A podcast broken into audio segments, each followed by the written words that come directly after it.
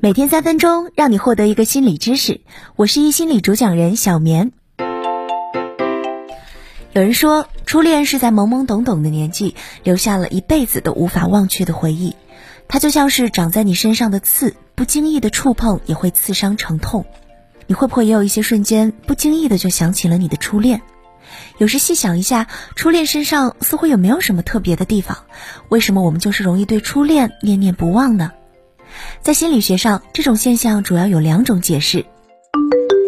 第一，初恋没有任何可以对比的经历，所以显得格外深刻。初恋的甜蜜在于它没有任何可以参照的标准，没有可以对比的经历，所以在这个时间段中出现的每一件事都是新鲜的、有趣的、无法比拟的，哪怕是痛苦，也是独一无二的，过去从未体验过的。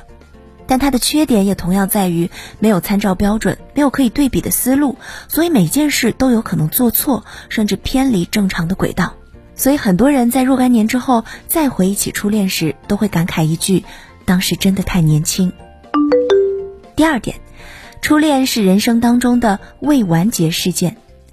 在心理学上有一个理论叫做契可尼效应。契可尼效应是指人对已经完成了的、已经有结果的事情很容易忘记，但对于中断了的、未完成的、没有达到目标的事情呢，却总是记忆犹新。比如你在考试当中要答二十道题，其中有十九道题你都完成的很好，就是剩下的一道题把你难住了。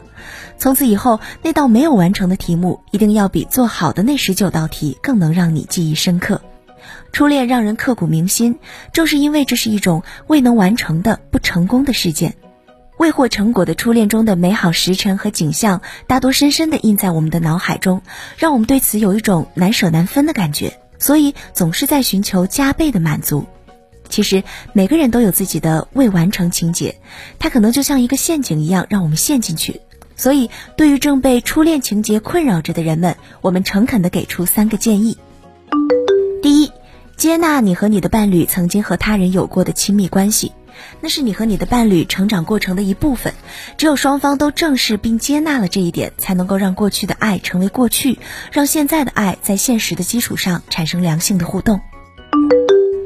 二，把过去的爱在内心真正的做一个完结。初恋的情感仅止于保留当初那份美好的感觉，而不是永远迷恋当初的初恋情人。三，如果以上两点你都办不到，在不确定自己是否能够分清迷恋和爱情的情况下，请尽量减少和初恋情人的接触，给你和你的伴侣一个安全的发展空间，建立良性的爱的互动。那以上就是今天的分享，这里是一心理三分钟心理学，悄悄告诉你一个小彩蛋，在公众号心理公开课的后台回复“打卡”两个字，送你一张专属学习记录卡片哦。我是小棉，我们下期见。